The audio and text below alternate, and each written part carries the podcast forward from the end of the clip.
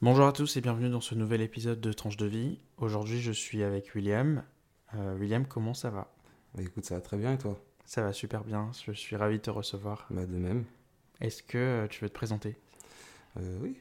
Alors, euh, moi je m'appelle William, j'ai 27 ans, je travaille dans l'informatique et là actuellement j'ai ouvert mon entreprise dans l'informatique pour pouvoir vivre de ça. Comment t'as découvert l'info?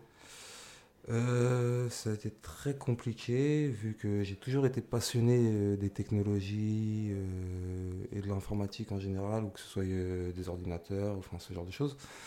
Et mais j'ai jamais su.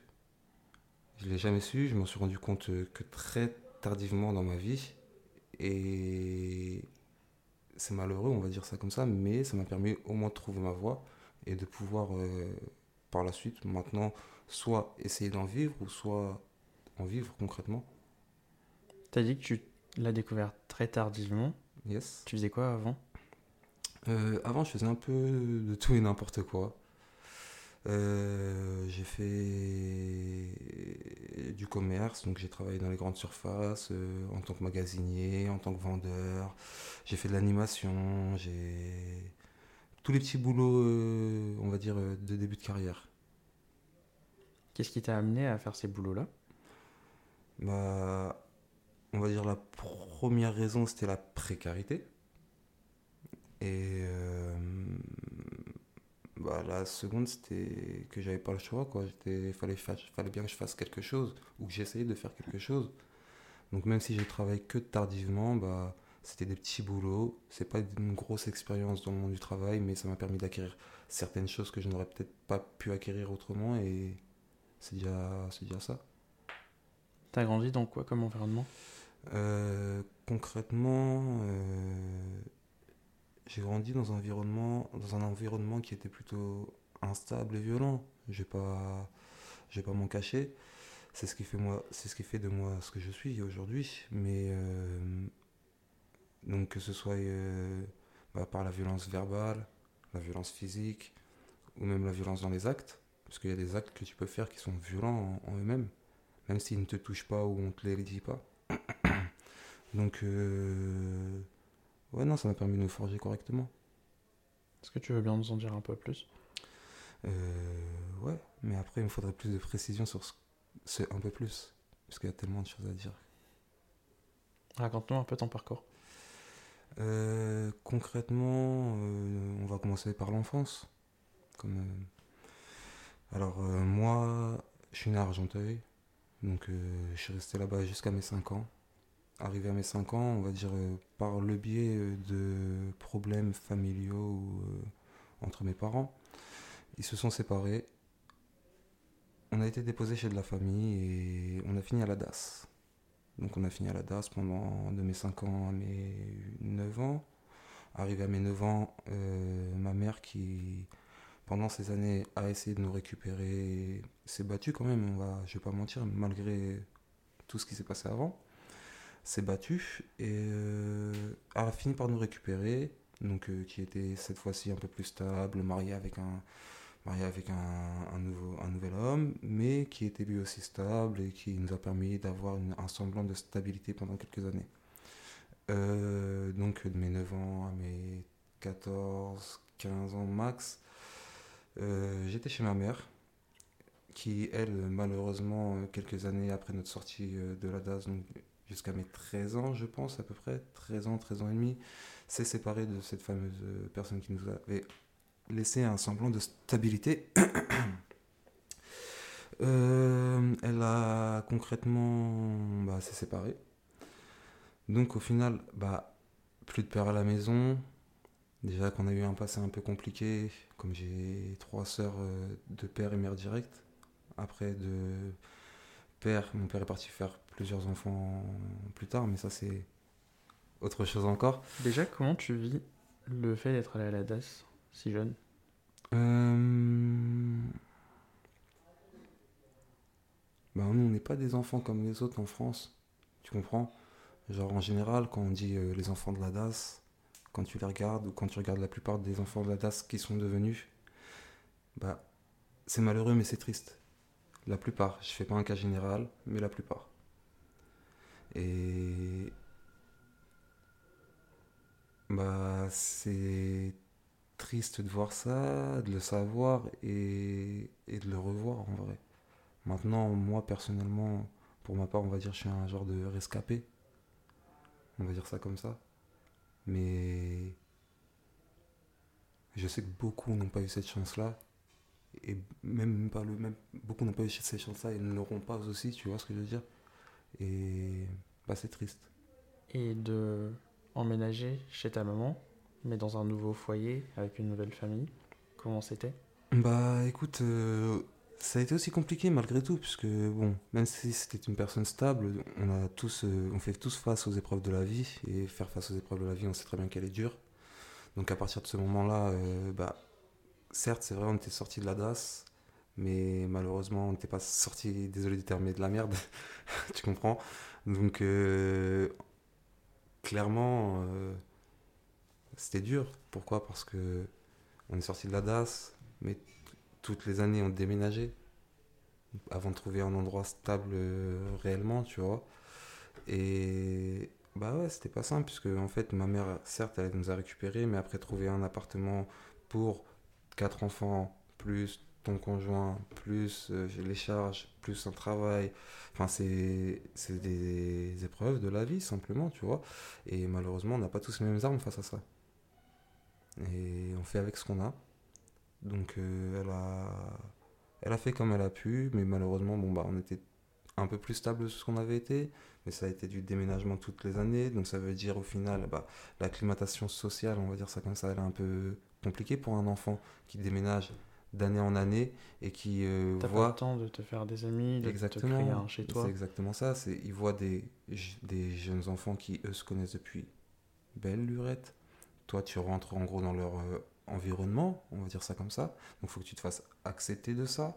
En plus de ça, bah, tu as un retard au niveau des, programmes, puisque selon les régions ou selon les endroits, bah, c'est des programmes qui sont similaires, mais pas tous identiques. Donc au final, tu... On va dire, tu assimiles un certain retard, mais en même temps, tu prends un certain avantage. C'était quoi l'avantage? C'est que aujourd'hui je m'en rends compte, mais tu vois, quand tu es jeune, et, enfin quand tu es enfant, clairement, ou jeune, et que tu passes, bah, de, tu vois tellement de personnes différentes, tellement de mentalités différentes, tellement d'éducation différente, tellement de manières de voir les choses différentes, ou, ou quoi que, même si t'es pas accepté, même si t'es pas vu à ta juste valeur, et bah tu prends quand même de l'expérience, et tu vois quand même les choses, mais c'est que 10 ans, 15 ans après que tu t'en rends compte. Et ça, c'est des, des réalités. Ta mère se sépare du coup de son nouveau conjoint? Yes. Qu'est-ce que ça signifie pour vous? Euh, bah, De retour à l'instabilité. Pourquoi? Parce que tu arrives à 15 ans, 14 ans, 13 ans, enfin dans cette période-là, tu es en pleine euh, crise existentielle, on va dire ça comme ça. Donc déjà, tu as grandi dans, sans ton père. T'es passé de ville en ville, on va dire ça comme ça, tout en passant par la DAS. Pour ensuite euh, avoir un soupçon de répit, on va dire ça comme ça, dans ton enfance. Et allez, c'est reparti, tu vois ce que je veux dire, début de l'adolescence, bon bah pas de père à la maison, maman qui travaille pas, faut trouver des loyers, sauf que à cet âge-là, bah, t'es plutôt bête et méchant que posé et réfléchi, concrètement. Donc tu agis sur le coup des nerfs, sur le coup des émotions. Donc au final, bah, en fait, euh, tu vas pas prendre les bonnes fréquentations. Ces fréquentations-là, elles vont t'amener à des mauvaises décisions. Ces mauvaises décisions-là, elles vont t'amener à des très mauvaises réactions dans ta vie. Tu comprends? Et dans le fond, c'est c'est un peu le chemin que tout le monde parcourt plus ou moins, mais à différents degrés. On va dire ça comme ça. Moi, ça a été un degré extrême, malheureusement. Mais après, on a tous euh, ce parcours-là. Quand je dis ça, c'est par rapport aux fréquentations, par rapport à ce que tu veux vraiment dans ta vie. Mais là, j'étais jeune. Donc, euh, je réfléchissais pas à demain. Et t'en menais où ces fréquentations? Euh, Alors, euh, bah, je vais t'expliquer simplement. Mon beau-père euh, on divorce avec ma mère. Mauvaise, fréquentation. Mauvaise fréquentation, tu fais le mauvais choix. Tu penses à d'autres choses. Donc là, tu penses, tu regardes la vie des gens, ce qu'ils ont, mais tu sais pas comment ils ont fait pour l'obtenir. Donc là, tu veux la même chose, mais sans savoir comment faire. Donc tu vas faire en sorte de pouvoir le faire, mais pouvoir le faire par les mauvais choix, en faisant des bêtises. N'importe quoi, euh, franchement, je pourrais tout dire, parce que sans faire euh, prendre la grosse tête ou faire le l'arrogant, il y a très peu de choses que je n'ai pas faites. Genre vraiment. Donc, euh, que ce soit le vol, la, vente de stupes à l'époque, hein, vraiment. Et. euh, ou la violence aussi, puisque la violence, en, premier, en première ligne, clairement, on revient aux sources. On a grandi dans la violence, on a connu que ça. On arrive dans un moment où bah, tu refais face à de la violence, mais toi, vu que tu es habitué et les autres n'y sont pas concrètement, ou font semblant d'y être, et bah là aussi, un, un avantage, mais c'est un mauvais avantage, parce que ça t'emmène de plus en plus bas, concrètement. Donc c'était des petits larcins, des vols, après tu montes, euh, tu vas braquer des, des, des tabacs, des trucs, et tu montes et tu montes. Et au final, euh,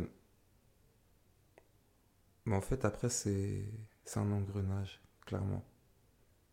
C'est un engrenage et tu sais plus par où en sortir et au final, tu penses qu'il n'y a que ça comme moyen d'avancer, concrètement, puisque depuis petit, on t'a mis dans une case, on t'a dit, toi, tu finiras en prison, tu vois ce que je veux dire? Toi, tu seras comme ça, toi, tu feras ça, toi, tu seras ça, toi, t'es ça, tu vois?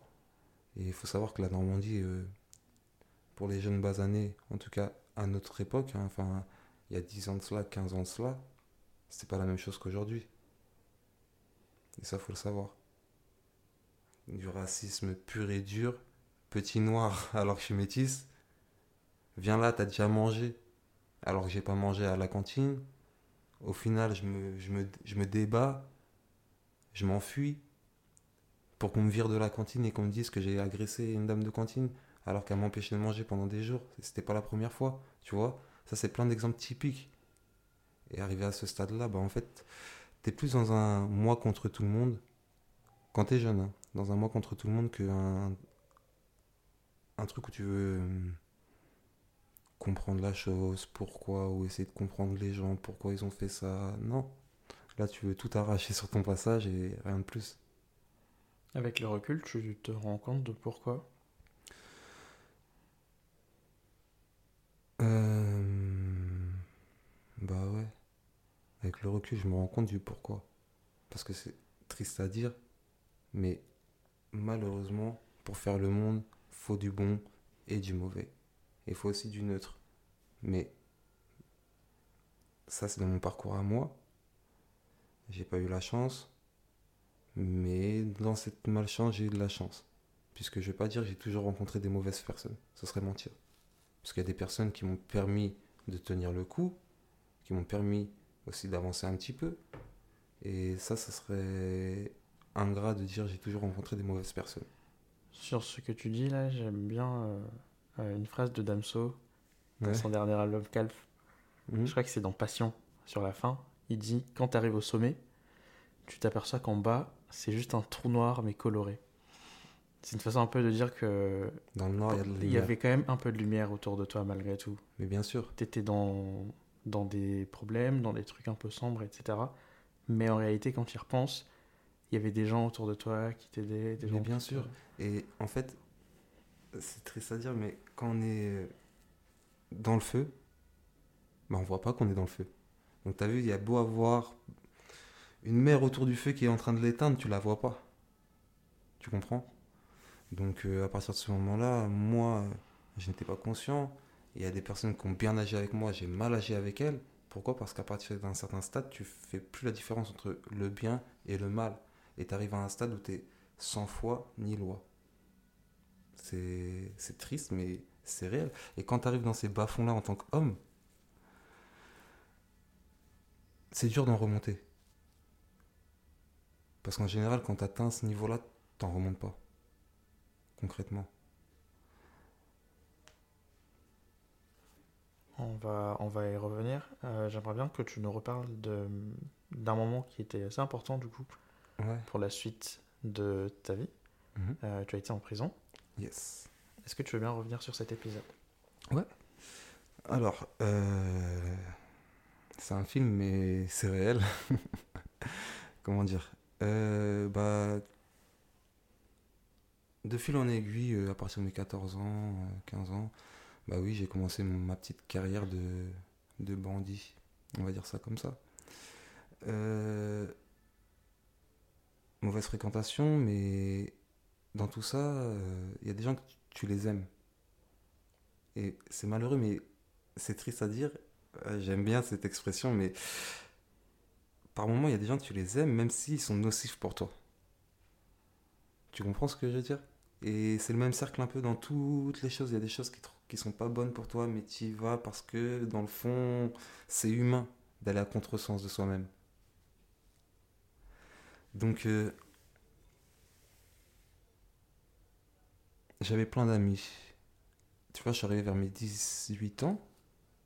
Donc là, ça faisait déjà 4 ans, puisque je faisais des, des petits larcins de fil en aiguille, mais il s'avère qu'avec ma mère, bah, vu qu'elle a eu de nouveaux compagnons, et là j'étais jeune, j'étais bien en force, j'étais costaud, j'étais vraiment dans, dans ce truc d'opposition, donc pour moi c'était quelque chose de, de primordial, l'opposition, avant tout.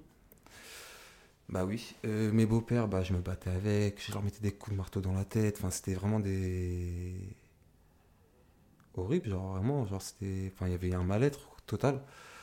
Mais donc oui, je me disputais avec ma mère, ah, elle m'a viré, donc arrivé à 14 ans et demi, 15 ans, bah ouais, j'ai nouveau copain, on se battait trop, euh, ça partait trop loin, au final, euh, bah un jour, il allait avoir un mort. Ça aurait été triste, mais concrètement, genre il y aurait vraiment eu un mort. Parce que moi, dans ma mentalité où j'étais, je pouvais enlever la vie à n'importe qui, n'importe comment. Et. Et c'est triste, ouais, c'est triste. Comment tu te sentais à l'époque?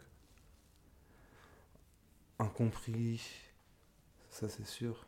Incompris, ça c'est le mot. euh, Et je me sentirais toujours incompris, ça c'est sûr. Et tu avais l'impression que la seule façon de te faire entendre, c'était de t'exprimer à travers... euh, Bah écoute, tu sais, quand t'as essayé de te faire entendre en faisant rien, en subissant, en subissant, subissant, subissant, subissant, subissant, subissant, et qu'arrive arrive un moment, bah t'arrives à cette euh, rupture, et bah une fois que la rupture elle est passée, bah tu veux plus jamais subir. Et t'es prêt à tout pour ne plus jamais subir, quoi qu'il arrive. Et je crois que c'est ce qui m'est arrivé, puisque tu vois, jusqu'à l'âge de mes... T'as vu, même, même quand j'ai commencé mes petites, mes petites conneries ou quoi, bah j'étais un mignon. Genre j'étais un mignon, euh, genre vraiment... euh, moi de base j'avais un bon fond. Je sais pas si aujourd'hui j'ai encore un bon fond, tu vois. J'essaye de le rattraper au galop, mais tu vois, en vrai, euh, j'étais trop mignon. Et c'est là que je me vois, enfin je me dis, mais putain, j'étais trop mignon, tu vois, une crème. Maintenant je sais pas, mais à l'époque, c'était c'était cool. Et mais en fait, c'est ça a noirci, ça m'a noirci petit à petit. Toi, toutes ces mauvaises choses, elles m'ont noirci, noirci, noirci. Et bah, j'en suis arrivé à ce fait-là. Donc au final, elle m'avait viré. Je me suis retrouvé dehors. Je me suis retrouvé dehors, mais j'avais 14 ans et demi, presque 15 ans. Donc première année, bah, c'était, je suivais, je suivais les groupes, les gens, les trucs. C'était compliqué. De temps en temps, j'essayais de repasser vers chez elle, vers chez ma mère, pour euh, histoire de me laver un coup, prendre une affaire ou deux et repartir tout de suite parce qu'on n'était pas là. Je profitais de mes sœurs, des trucs, tu vois. Et ouais, non, c'est dur de se dire à 15-16 ans, euh, qu'est-ce que tu vas manger, où tu vas dormir euh, ce soir ou demain ou autre. Après, au fil du temps, au début, c'était vraiment trop trop dur. Genre, je marchais pendant des 5 jours dehors. Genre, euh, je faisais que de boire, je voulais des paquets de bonbons, c'était ma nourriture, tu vois ou pas? Genre, c'était. C'était chaud. Après, tu vois, il y a des groupes dans la rue. Tu les fréquentais? Mais bien sûr, t'es obligé. Au début, tu les regardes de loin, et après, petit à petit, bah, t'es dedans, et t'avances, t'avances.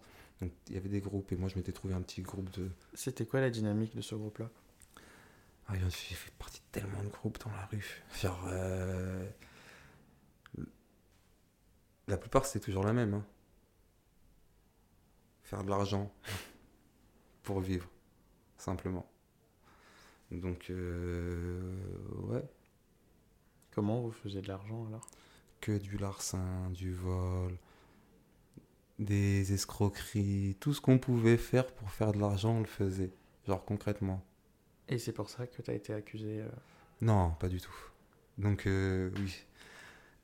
On va continuer. Alors, euh, cette première année, elle fait un peu compliquée, mais pendant cette première année, bah, j'avais quand même des potes de base que j'avais connus un peu dans la dehors, quand j'étais encore chez ma mère dehors, mais c'était des potes qui, c'était un peu dans mon délire, qui étaient un peu en sans foi ni loi comme moi, qui voulaient un peu la même chose que ce que je voulais, donc on était vraiment comme ça. Donc on marche ensemble, on reste ensemble et tout ce qui va avec. Donc je reste un an, donc 15 ans, 16 ans, 17 ans. Donc comme on dit, plus le temps il passe, et bah, soit tu frontes sombre, soit tu montes en galon. Bah, j'ai eu de la chance, je suis monté, je suis monté, je suis monté. Quand j'ai monté, c'est pas une entreprise à elle-même, c'est plus en tant que personne, tu comprends? Tu sais que tu vas plus faire ce genre de choses. Pourquoi? Parce que tu as ce genre de choses à faire. Tu sais que truc, et tu vas monter en tant que personne vraiment, tu vois. Et après, tu peux faire ton groupe et tout ce qui va avec, et mener tes affaires comme tu veux les mener. Mais donc oui, au, fil, au fur et à mesure du temps, bah ouais, tu vois que tu montes, tu montes, mais en gros, tu montes dans un monde qui lui-même est tout en bas. Tu comprends ce que je veux dire ou pas? Tu montes dans un monde, mais qui est dans le plus bas. Dans un monde que les gens veulent même pas regarder, que les gens ne regardent pas. Et à partir de ce moment-là, ouais, donc euh, c'est. C'est. Ça monte crescendo, crescendo. Donc au début, tu fais des petits vols. Au début, euh, c'est ça. Et à la fin, bah. Désolé du terme, hein, tu finis par faire. euh, tu finis par. braquer des trucs, tu finis par braquer des gens. Après, tu commences à remonter. Tu finis par braquer des mecs comme toi. Et après, en fait, tu te dis, tu vas aller jusqu'à où? Tu comprends ce que je veux dire? Je vais aller jusqu'à où? Je vais faire quoi? Et tu vois le danger, et tu vois toute la chose, et tu comprends que, en fait, euh, bah, c'est la seule manière de s'arrêter, c'est en prison, à vie, ou à la morgue, ou à l'hôpital psy. Parce que tu es devenu fou. De tout ce que tu as vu, de tout ce que tu as subi, de tout ce que tu as fait. Et c'est triste à dire, mais je vais donner deux exemples qui me sont arrivés à moi. Un jour, je marchais euh, quand j'étais sorti de prison, mais on va repartir dessus après. Je marchais quand j'étais sorti de prison et euh, un mec dans la rue. Jao? Je me retourne. Le mec, pas propre sur lui, tout ça en mode comme un, un crackers ou quoi, tu vois. Mais tu te souviens pas de moi à l'époque, tout ça Tu étais là, tu, tu nous mettais bien, truc, truc, truc. Et là. Bah, je suis désolé de dire ça. Mais t'as vu, j'ai tellement vu et fait de trucs avec des gens, trucs, il y a des choses que j'ai fait, je me souviens même pas. J'étais obligé de faire semblant. Ouais, ah ouais, truc, truc, ah ouais, ouais, ouais, mais ça va toi?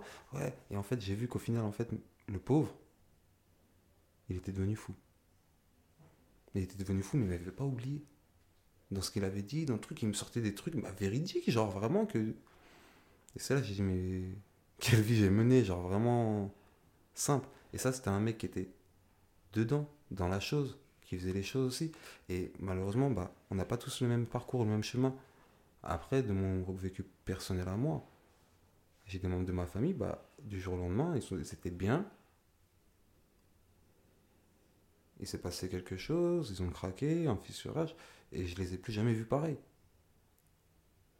Un peu de cette même manière. Et ça aussi, ça te touche, parce que ça arrive à n'importe qui.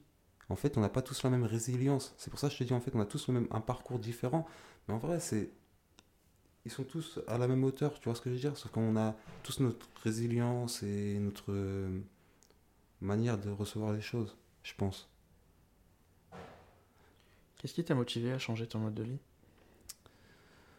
Bon, euh, pour aller en prison, on parlait des fréquentations. Bah, c'est à partir de la prison, je vais pas vous mentir. La prison, ça change le... Soit ça nique une vie, soit ça la change. Les fréquentations, c'est simple. Mauvaise fréquentation, regarde. Moi, j'étais un mec euh, en mode. euh, toujours malin, j'ai toujours voulu m'instruire et continuer de m'instruire- même si j'avais arrêté l'école. Ça veut dire, j'ai lisé les journaux, j'ai À lisé. quel âge t'as arrêté? Bah, dans cette période-là, 14-15 ans. Franchement, je pourrais même pas te dire quand exactement, parce que tellement ça, tellement c'est flou pour moi, c'est genre c'est devenu minime, c'est plus une, enfin. Et euh, bah, malheureusement, ouais, non, j'ai. J'ai arrêté l'école vers cet âge-là, mais j'ai toujours jamais arrêté de m'instruire, apprendre, apprendre, apprendre, apprendre. C'est ce que j'ai fait. Et euh, bah, de ce fait, ça m'a permis d'acquérir un certain éveil, euh, pas psychologique, mais plus un, un éveil euh, du cerveau. Tu vois, mon cerveau il était toujours éveillé à apprendre, à prendre en connaissance. à- Enfin, j'ai jamais arrêté d'apprendre. Et malheureusement, tu vois, à l'école, ce qui m'avait pas convenu, c'était vraiment ce truc de t'enfermer. Tu vois, vraiment te conditionner à faire cette chose-là. Et il y a des choses qui sont très bien dans le système éducatif, mais après, il y a des choses qui ne me convenaient pas, moi, personnellement. Donc, euh, j'ai avancé, je suis parti en prison, malheureusement, suite à mes fréquentations. Je vais pas te refaire toute l'histoire, mais concrètement, c'était un mandat dépôt criminel. Mandat dépôt criminel, tu arrives là-bas. Si t'as pas de parloir, bah t'as pas de parloir et c'est du 18 mois minimum, simplement. Je suis parti là-bas, les histoires, je te les dire, c'était des séquestrations, cambriolages et tout ce qui va avec. Mais je n'étais pas dedans. Je n'étais pas dedans. Parce que moi, de mon, de mon étage dans lequel je me situais, je me disais que je ne pouvais plus faire ce genre de choses. Donc à partir de ce moment-là, je peux plus les faire. Mais je devais faire de l'argent. Donc euh, en, voulant faire de l'argent, malheureusement, tu as toujours des mauvaises fréquentations. Ces mauvaises fréquentations-là, bah concrètement, ah frérot, il y a un truc à faire vers là-bas, tout ça et tout. Bon, les gars, moi à ce moment-là, j'avais j'avais 18 ans, euh, j'avais 19 ans, je venais de prendre mes 19 ans. Euh, je me suis dit, vas-y, ça s'est passé en l'espace de un mois et demi. hein. Genre vraiment ça, ça s'est passé en l'espace d'un mois et demi. Je me suis dit, vas-y, là, j'ai 19 ans. J'ai 19 ans. Depuis que j'ai 15 ans, je galère dans ma vie à faire n'importe quoi. Vas-y, remets-toi en, remets-toi en selle. T'as raté beaucoup de choses, t'as arrêté l'école, t'as pas de diplôme, là faut que tu refasses quelque chose. Écoute, j'avais posé un CV il y a des années avant, on m'a appelé. Oui, vous recherchez toujours du travail euh, en tant qu'animateur? Allez, let's go. Oui, j'arrive, tout ça. Bon, je suis parti voir ma mère, concrètement. J'ai pris sur moi, maman, écoute, désolé. Là, j'ai trouvé un travail. J'ai essayé de m'en sortir correctement. Je reviens. La semaine plus tard, j'ai commencé à travailler. J'ai commencé à essayer de faire mon permis. J'avais 5 heures de conduite, donc euh, c'était. Il me restait que 5 heures de conduite pour avoir le permis. Donc j'ai commencé un peu à rentrer, en- on va dire, dans les rails euh, du, euh, de la personne qui veut se réinsérer, malgré son parcours un peu compliqué, un peu. Même si c'est plus ou moins choisi, on va dire ça comme ça, parce qu'on ne choisit pas en choisissant. Mais c'est à cet âge-là, tu t'en rends pas compte. Euh, elle, a, accepté, je suis revenu, mais il s'avère que mes anciennes fréquentations bah, m'ont suivi. Et le fait de m'avoir suivi, bah, au final, elles m'ont entraîné vers là où je n'aurais pas dû être, concrètement. Donc ça s'est passé simple, un matin, 5h du matin, la BRI, papa, papa, il vient, il casse ma porte, il rentre chez moi, il menace de tuer mon chien, et on me ramène en prison. Non, au commissariat. Commissariat, j'arrive là-bas, on me demande... euh, Tu sais pourquoi t'es là? Bah non, mais vous allez m'expliquer. Ils me disent, je leur dis, wow, les gars, moi j'ai un travail, je travaille, je suis pas dans tout ça. Maintenant, vous me dites, je sais qui c'est. Si vous me dites ça, c'est que vous savez. Donc nous, on était un peu dans la loi de l'omerta. Donc c'était non, non, non, non. Eh, nique, désolé du terme, niquez-vous ça. Non, tu vois, c'était vraiment. C'était vraiment ça. Et bah ouais, du coup, euh, moi, c'est mes meilleurs potes qui sont à l'époque, qui sont directement, en tout cas, mon meilleur pote, qui lui était avec des gens. Et bah, je peux pas trahir le mec qui a dormi dans les, dans, métros avec moi. Je peux pas trahir le mec qui a, mangé quand il avait avec moi dans la même assiette. Je peux pas trahir le mec qui, quand on avait 1 euro, on faisait 50 centimes, 50 centimes. Tu vois, c'est, c'est pas imaginable. Genre, euh, genre vraiment.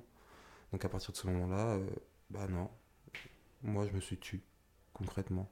Je leur ai dit, écoutez, vous connaissez les coupables, vous êtes policier, c'est votre métier. Moi, je vous dis, j'ai rien à faire là-dedans.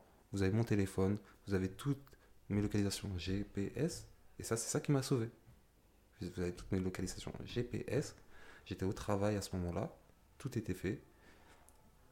Oui, oui, on te croit, on te croit. Allez, prison. Et bah, je suis resté 22 mois. en mandat dépôt criminel. Euh, Comment c'était? Et bah, franchement, quand je suis arrivé là-bas,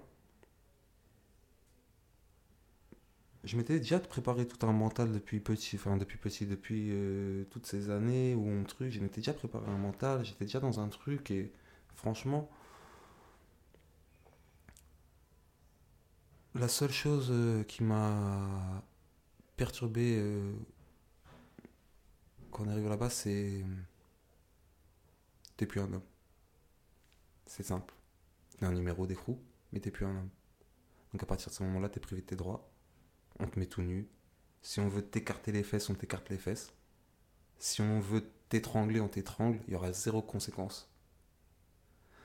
Et moi, je suis innocent à ce moment-là. Et on me fait vivre tout ça. Qu'est-ce que ça a changé en toi, cette expérience? Bah, au début, j'ai passé une très, très, très, très mauvaise incarcération en termes de tout ce qui était administrativement parlant. Donc, que ce soit au niveau des rapports, euh, au niveau du mitard, euh, ou ce genre de choses. Et, et là, clairement, je me dis euh, encore, grâce à Dieu, ou grâce à une instance, ou grâce à ceux qui ne croient à rien, à rien mais. qui ne croient, excuse-moi. Mais comment je fais pour, comment je fais pour avoir toute ma tête aujourd'hui? Parce que j'ai passé des 38 jours au mitard. Les normes humaines sont 30 jours. Parce qu'au bout de 30 jours, tu deviens fou. C'est des scientifiques qui ont fait ces, ces études. C'est pas moi qui le dis. Donc tu vois, je me dis comment j'ai fait pour rester, à garder la tête sur les épaules, à pouvoir continuer d'avancer, jamais lâcher, sans, sans finir comme certaines personnes que j'ai vues ou comme, euh, comme ce qu'on voulait de moi. Genre concrètement, ouais. Donc ma peine s'est très très mal passée euh, au début, enfin au début même tout le temps. Donc que ce soit au niveau des rapports, puisque moi t'as vu je suis innocent. Donc là je crée à l'injustice. Je crée à l'injustice. Je me souviens d'un truc. Hein. Je suis arrivé euh, vers le début et on me fait voir le chef de détention qui va te juger un petit peu. Chef de détention, c'est un peu le directeur. Pas, pas directeur, mais c'est juste en dessous du directeur. Genre vraiment, c'est celui qui gère l'administration euh, pénitentiaire. Donc toute la prison. Euh, Celui-ci, en gros, euh, je me souviens, je suis arrivé dans son bureau. Il me dit alors pourquoi t'es là toi, tout ça et tout, tac tac, on parle. Il me dit ok, nanana. Et là, je lui dis, mais monsieur, il s'appelait monsieur Sarr.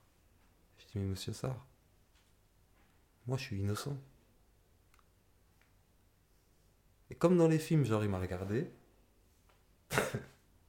il a rigolé, il a pouffé de rire, genre. Il a dit, ouais, allez, allez, va. Tout le monde est innocent ici. Ça te fait quoi d'entendre ça? Moi, je lui ai dit quoi? Je lui ai dit, bah, vous verrez au jugement. De toute façon, moi, je m'en fous, je sais que je vais sortir, je suis innocent.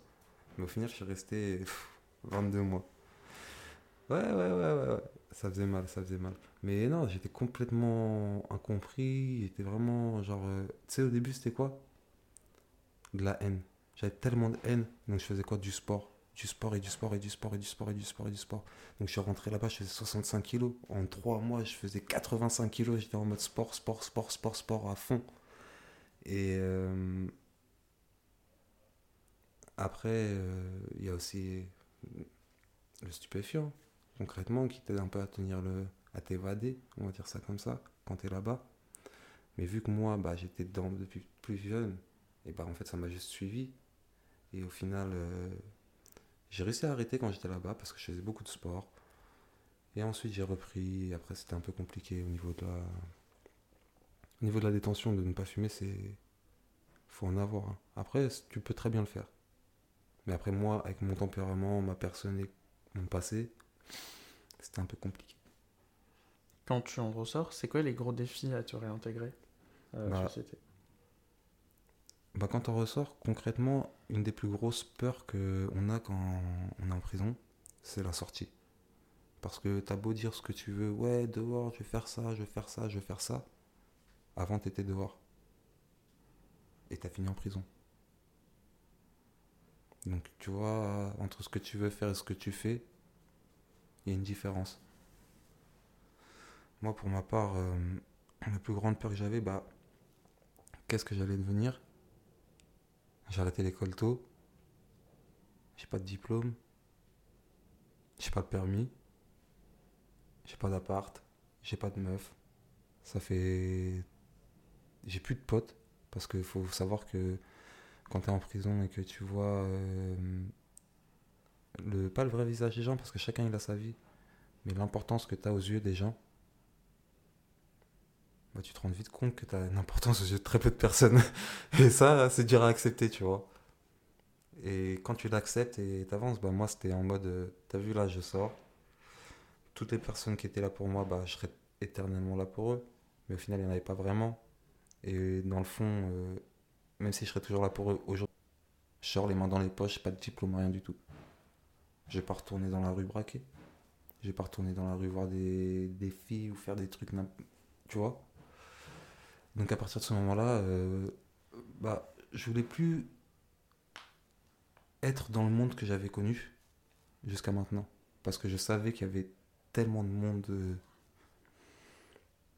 il y avait tellement de monde autour de ça qui existait qui me. que je pouvais pas rester là. À ce moment-là, ça prend quelle place l'anxiété dans ta vie?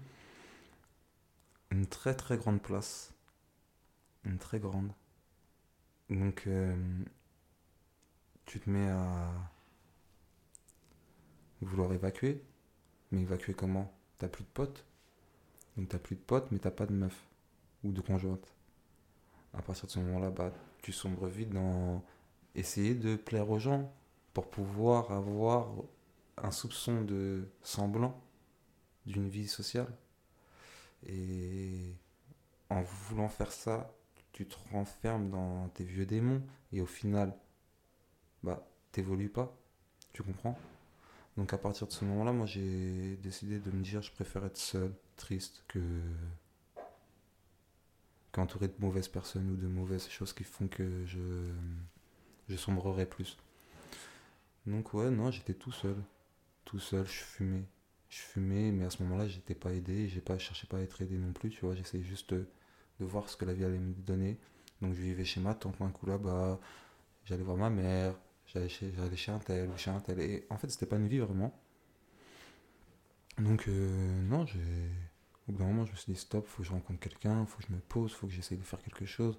Regarde au final, là, bah dans tous les cas, même si je suis plus dans la rue, je fais plus de bêtises, bah que je croise quelqu'un qui va me parler ou je parle avec quelqu'un, il va pas me prendre au sérieux, il va me prendre pour un petit gigolo ou pour n'importe quoi. Faut que je commence à vraiment être ce que je veux être. Et jusqu'à maintenant, j'ai été ce qu'on voulait que je sois. Et quand tu arrives à ce stade-là, bah, tu te dis, euh, c'est comme quand tu es sans foi ni loi. Bah rien ne peut m'arrêter. Et genre, tu vas, tu vas, tu vas, tu tentes, tu tentes, tu tentes, tu tentes, tu tentes. Et tu fais beaucoup, beaucoup, beaucoup, beaucoup d'échecs. Tu perds beaucoup confiance en toi. C'est souvent ça, même plus de perte de confiance en toi et d'échecs que de réussite. Mais les gens ne voient que la réussite. Genre vraiment. Donc non, c'est... L'anxiété, c'est dur à gérer au quotidien. Tu vois, on est des êtres humains. Donc comme, comme, comme on s'est dit tout à l'heure, euh, tu te réveilles. Tu peux douter de toi. Tu te couches, tu peux douter de toi. Mais le truc qu'il faut, c'est... Ok, on est humain, on a le droit de douter de nous. Mais maintenant, faut soit tu te confirmes tes doutes en ne faisant rien, et là ça arrive, soit tu te fais en sorte, tu te donnes les armes et tu essaies d'avancer ou de faire en sorte que la chose n'arrive pas ou que tes doutes n'arrivent pas. Ça, c'est les plus grandes peurs de l'homme. Tu as cherché de l'aide auprès d'autres personnes ou peut-être euh, dans des thérapies? Euh, oui, donc euh, récemment, euh, j'ai arrêté de travailler, mais quand j'ai arrêté de travailler, c'est pas suite à mon envie à moi, on va dire ça comme ça. C'est bah, un truc que j'ai vécu depuis jeune, le racisme normalisé. Concrètement, en France, après, je dis pas que tout le monde est tous, tout, tout le monde est comme ça, y a toutes les institutions sont comme ça, mais il y en a. Il y en a un petit peu, mais quand tu tombes dessus, tu le ressens. En tout cas, nous, en tout cas, moi, personnellement. Maintenant, euh, je suis désolé, mais c'est très français de fermer les yeux sur les petites choses pour s'en servir contre toi euh, plus tard. Donc là, concrètement, J'allais voir un psy. Ça m'a beaucoup aidé euh, durant ces, euh, ces derniers mois, mais je n'y vais plus euh, pour raisons financières hein, concrètes. C'est important d'en parler. Quand je dis d'en parler, c'est pas avec n'importe qui. C'est avec des personnes de confiance, des personnes qui, elles, vous, auront un point de vue objectif envers toi et pas un point de vue pour leur personne à eux, d'intérêt, on va dire ça comme ça. Même si quand tu vas voir un psy, son, tu le payes pour ça. Un ami, bon bah on, tu le payes pas, mais son, son temps qu'il t'accorde et tout ce qu'il t'a, malheureusement, c'est triste à dire, mais dans toutes les relations, amour, familial, amis, il y a de l'intérêt. Même s'il y a de l'amour. Mais il y a de l'intérêt. Et je me dis que les psys, ils ont aussi les clés pour t'aider. Ça reste des Euh, professionnels. Ils les ont, tu vois. Donc je préfère aller payer cet intérêt pour vraiment avoir un résultat derrière que en parler avec tout le monde et n'importe qui. Et au final, c'est bien. Hein. T'as des, des regards externes, mais t'auras pas un regard professionnel. Et il y en a, c'est leur métier. Comment tu fais face aujourd'hui au moment de doute et de stress? Euh, bah, au fil du temps, en tant qu'être humain, bah, je pense qu'on on arrive à voir le, le bout des choses. Donc en gros, tu sais que quand tu es stressé, ça va passer. Tu sais que quand tu es malheureux, ça va passer. Tu sais que quand tu es énervé, tu vas redescendre. Tu, tu sais que quand tu pleures, tu vas t'arrêter de pleurer. Genre vraiment, c'est... Quand quelqu'un vient te conseiller, mais t'inquiète pas, ça va passer. Mais toi, sur le moment, tu dis non, ça va pas passer. Mais si, le temps, il apaise beaucoup les choses. Je pense. Est-ce que tu peux nous parler un peu de l'entreprise que tu es en train de monter Alors, euh, donc actuellement, moi, avant de parler de l'entreprise, je vais parler un peu plus euh, de mon parcours professionnel. Je pense que c'est mieux. Donc, euh, à ma sortie de prison, euh, j'ai rencontré une femme avec laquelle je me suis posé sérieusement. Ça, ça aussi, ça m'a permis, euh, et vraiment permis de situer mes objectifs. On va dire ça comme ça. Parce que quand tu es instable et que tu pas de but ou tu pas de, de raison d'avoir un but, et bah, tu sais pas où tu vas. Quand tu sais pas où tu vas, tu sais même pas t'es perdu. Et ça te mène nulle part. Donc oui, non, j'ai eu un équilibre d'avoir une compagne pendant quelques années que je connaissais d'auparavant. Tu vois, quand je te dis dans, la, dans, dans, dans, le- noir, il y a de la lumière, c'est exactement, c'est exactement ça. Donc euh, non, qui a, été- c'est une très très bonne personne qui a fait beaucoup pour moi. Malheureusement, on s'est séparés, donc euh, c'est la vie qui fait que. Mais euh, bah, un jour, on s'est posé. Et elle m'a dit Tu kiffes quoi, toi? Qu'est-ce que t'aimes? Et genre, je l'ai regardé. Et je lui ai dit Très bonne question. Parce que jusqu'à maintenant, j'ai été formaté. Formaté par le rap, par les belles voitures, par les filles, par l'argent facile, par ce genre de choses. Comment tu fais pour te sortir de tout ça maintenant? Parce qu'au final, en fait, quand on m'a posé cette question-là, j'ai pris conscience que je ne me connaissais pas moi-même. Et comment tu vas avancer en tant qu'homme si tu ne te connais pas toi-même? Je savais même pas ce que j'aimais. Je ne savais pas, je pouvais pas te dire une chose que j'aimais.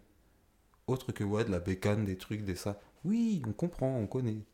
Mais toi, parce que les gens comme toi aiment toi. Et tu comprends, les gens comme toi aiment. Ok. Bon, bah alors. euh, Et bah là, je suis reparti au moment les plus stables de ma vie. Et qu'est-ce que j'aimais? Qu'est-ce que je faisais? Bah, je kiffais le sport. Mais malheureusement, bah. Avec toutes ces années qui sont passées, euh, la manière dont j'ai traité mon corps et euh, la manière dont. de mon hygiène de vie actuelle, et bah, c'est très très dur de reprendre un truc dans le sport euh, pour vivre de ça. Pas pour moi, mais juste pour vivre de ça. Après, pour moi, je suis prêt à faire les efforts. Mais pour vivre de ça, ça va être compliqué vu que je pense pas que j'aurais aimé assez la chose pour. Genre vraiment. Donc qu'est-ce que j'aimais? Bah, Les jeux vidéo, tout ce qui était informatique. Je me souviens, j'étais monté des, des jouets pour regarder comment ils fonctionnaient. Le peu de jouets que j'avais, genre vraiment, c'était. Genre j'avais un jouet ou deux, bah, je le cassais pour regarder à l'intérieur. Genre je suis vraiment malade. non, vraiment. Donc euh, au final, euh, j'ai. euh, bah, je me suis dit, moi je kiffe tout ce qui est informatique. Informatique, qu'est-ce que je peux faire dans l'informatique pour m'en sortir, qu'est-ce que je peux réaliser. Je vois que bah, dans l'informatique, il faut des diplômes. Je vois que j'ai arrêté l'école à 14 ans et que les diplômes de l'informatique, c'est des gros diplômes en général, tu vois. Tu sors d'un bac S, après tu vas dans l'informatique et tout ce qui va avec. Et là, je commence à voir le, enfin, le rêve directement se briser, tu vois. Donc, des fils en aiguille, je recherche des choses. Je découvre école 42. Je tente, je fais, je tente la piscine. Malheureusement, bah, c'est le petit loubar qui sort de son trou, il va tenter la piscine de 42. C'est dur, mais le loubar, il a appris beaucoup de choses. Donc à partir de ce moment-là, bah, je me suis refait un genre de mindset, on va dire ça comme ça. Et j'ai j'ai vu que le code, c'était trop compliqué euh, dans l'apprentissage pour moi, sur le moment. Mais j'avais appris énormément. Donc, que soit du C ou du Shell ou truc, j'avais appris. Donc, ça veut dire maintenant, je m'en souvenais, je savais le faire. Mais je me voyais pas toute la journée. C'était pas vraiment ce que je recherchais. Donc au final, j'ai pas été pris. Je me suis redirigé euh, vers Epitech, qui eux me disent non, pas de diplôme, pas de truc. Alors je suis arrivé deuxième aux, examens. Ils me disent pas de diplôme, malheureusement ça va pas être possible. Ok, pas de souci. Donc qu'est-ce que je fais? Bah, Je rentre chez moi. Je rentre chez moi et je me repose et je me dis qu'est-ce que je peux faire dans l'informatique? Et je tape sur internet, formation, informatique. Au début, je trouve des trucs d'assistant et tout ce qui va avec, formation euh, assistant, faut un bac ou une expérience dans l'informatique. Enfin, c'était pas des trucs, des trucs que je maîtrisais déjà vu que j'étais autodidacte. ça faisait des mois que j'étais dans, dans, la chose. Donc je voulais pas faire ça. J'ai j'ai menti. Donc en gros, j'ai formé, enfin j'ai menti, j'ai je me suis posé sur des formations qui demandaient des bacs plus 2 ou ce genre de choses. Et je leur dis oui, oui, j'ai le bac. Oui, j'ai le bac, on fait le dossier, on fait tout ce qui va avec. Ils me demandent mon, diplôme, je leur dis oui, je vais vous l'envoyer plus tard, la formation commence. Bah, j'ai passé les tests, j'ai commencé la formation, j'ai donné tous les papiers, ils me demandent mon diplôme. Je leur dis écoutez, bah, si vous voulez, on fait un test, on a quelques mois et on voit. Et ça s'est bien passé. Ça s'est bien passé, on était 26 au début ou 23, je sais plus. On a fini à 13 à la faire euh, en continu. Et on a fini à être 6 à l'avoir eu. Et pourtant, euh, j'ai pas le bac, j'ai arrêté l'école tôt, mais j'ai fini avec un bac plus 2, ou un équivalent bac plus 2, plus, précisément. Donc euh, ça m'a permis de pouvoir mettre un pied à l'étrier, on va dire ça comme ça. Quelques mois après, j'ai commencé à travailler dans le social, dans une association. Ça s'est plus ou moins bien passé pendant les 6-7 mois. J'étais vraiment plus euh, livré à moi-même et, je faisais plus la sale besogne qu'autre chose. Donc euh, au bout de 6-7 mois, euh, au bout de 6-7 mois, je suis parti.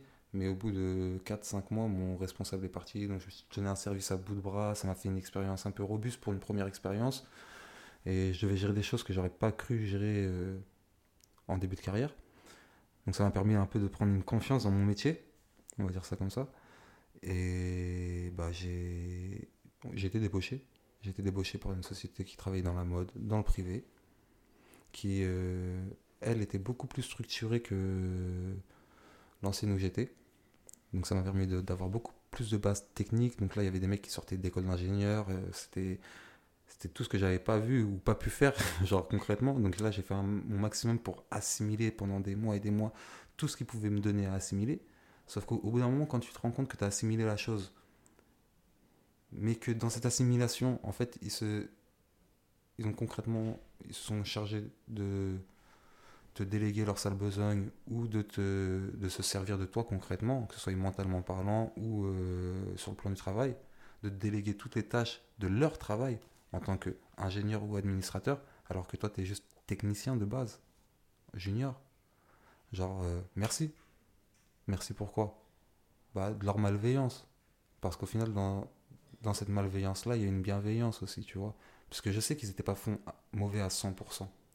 Ils ont, voulu aussi échanger, qu'on apprenne des choses, parce que je suis quelqu'un de très attachant. Comme je t'ai dit, je suis... j'aime bien discuter, j'aime bien parler, j'aime bien que ça vive. Donc à partir de ce moment-là, j'aime pas quand ça se passe mal. Et je fais en sorte que ça ne se passe pas mal. Donc jusqu'à maintenant, tous les petits comportements condescendants et tout ce qui allait avec, bah, je faisais en sorte que ça ne se passe bien. Donc je les prenais sur moi, prenais sur moi, sauf qu'en fait, ça va un temps, mais ça va pas tout le temps. Et quand tu enchaînes bah, les remarques racistes ou euh, les blagues racistes ou les, les points de vue euh, condescendants sur les minorités ou sur d'autres choses, et ben en fait, au bout d'un moment, en sachant d'où tu viens et que eux ne savent pas du tout ton parcours ou ce que tu as fait ou d'où tu sors et que tu les entends parler comme ça, bah au bout d'un moment, bah ouais, tu craques et tu te dis j'ai fait mon expérience le social, c'était plus ou moins pareil, mais à, faible dose parce qu'il se cachait bien, c'est du social. Tu fais ton expérience dans, le privé, bah là, ça se cache aux yeux des autres services, mais dans le service, c'est l'anarchie. Genre vraiment, bah franchement, tu te dis, euh, tu sais quoi, à force de vouloir rentrer dans les mondes des gens, je créer mon propre monde. Je créer mon propre monde, je vais ouvrir mon entreprise, je vais mettre mes règles à moi, et moi, je suis pas un tyran, je suis pas quelqu'un qui. Moi, je prends les gens à leur juste valeur.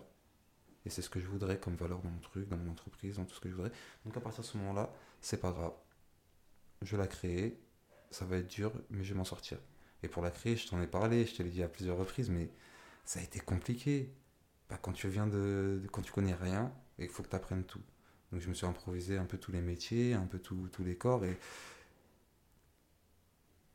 non, ça, ça a permis de bah, d'avoir encore d'autres expériences que j'avais pas, mais aussi de, de voir que je suis capable aussi de le faire. Et que si moi je suis capable de le faire, tout le monde est capable de le faire. Et si les gens ne le font pas ou n'y arrivent pas, c'est pas qu'ils ne veulent pas. Enfin, c'est pas qu'ils ne peuvent pas, c'est qu'ils ne veulent pas. Concrètement, pour moi. Après, on n'a pas tous la même force mentale, on n'a pas tous la même force physique ou intellectuelle, mais on est tous fait pareil. Et à partir de ce moment-là, bah, on connaît nos forces, on connaît nos faiblesses. Quand tu sais que tu es faible dans ce domaine-là, et bah, tu peux t'appuyer sur autre chose pour être plus fort dans ce domaine-là. Quand tu sais que tu es fort dans ce domaine-là, tu sais que tu peux appuyer quelqu'un qui t'aidera dans un autre domaine. Et bah, c'est comme ça. Je pense que c'est c'est important et ça, on te l'apprend pas à l'école. À l'école, tu sais pas, tu sais pas. Tu sais pas, t'as une mauvaise note. T'as une mauvaise note, t'as pas la moyenne, t'as pas ton diplôme. C'est quoi le conseil que tu donnerais à ton toi plus jeune? À mon moi plus jeune, au moins, et ça c'est un truc euh, c'est facile à dire mais plus dur à faire, ne pas agir sur le coup des émotions et des nerfs. Genre vraiment ça c'est un truc euh, qui est toujours dur au quotidien, hein, qui maintenant je fais beaucoup mieux, genre vraiment que maintenant me permettent de me sauve par moments, mais qui par d'autres moments me rattrape au galop. Et même si au jour d'aujourd'hui ou à l'heure actuelle, ça a moins d'impact qu'avant parce que c'est beaucoup moins violent qu'avant, et bah c'est quelque chose qui est en combat perpétuel, avec laquelle je suis en combat perpétuel, perspectuel, perpétuel. Donc euh, le seul conseil que je donnerais c'est ne suis pas tes émotions. Il y a des moments, bon, retenir sa respiration à un coup, c'est mieux que tout éclater. Vraiment. Je trouve que ton parcours est fou et très inspirant aussi d'avoir euh, pris le courage de tenter de remettre les choses dans l'ordre, de réintégrer euh, Yes. Bah, un, un rythme de vie plus classique, on va dire, bah, et aujourd'hui de monter ton entreprise, etc. Euh, Est-ce que tu dirais que tu es fier, toi, de ce que tu fais fut un temps, j'aurais pu dire non. Mais aujourd'hui, je peux te dire totalement. Genre, euh, en sachant d'où je pars, où je, où je veux aller. Là, je suis qu'au début, en fait, pour ma part. Même si certaines personnes qui me voient se disent Waouh Genre, vraiment. J'en suis conscient. Mais eux, ils sont pas conscients que moi, je suis au début. Genre, si je peux aller, j'irai plus loin que je peux. Mais je sais où je veux aller. Maintenant. Après, là, je- lors de cette euh, interview, podcast, ou ce que tu veux, on a, on a parlé de plein de sujets différents, mais il y en a tellement aussi qu'on n'a pas parlé et qu'on pourrait reparler. Genre, vraiment, ça, c'est un truc. euh, J'ai dit que ce que je sentais tout de suite et que ce que je pouvais te répondre à ce que tu me disais. Merci beaucoup euh, pour ton temps et d'être passé surtout. Bah écoute, euh, c'est merci à toi de m'avoir écouté et surtout de m'avoir invité. Et en tout cas, je te souhaite beaucoup, beaucoup, beaucoup, beaucoup, beaucoup de bons pour la suite. Merci beaucoup et bah, pareil pour ton entreprise et pour tous les autres projets qui vont arriver. On verra. Euh, bah, gros merci à ceux qui nous écoutent et je vous dis euh, prochain épisode de Tranche de vie.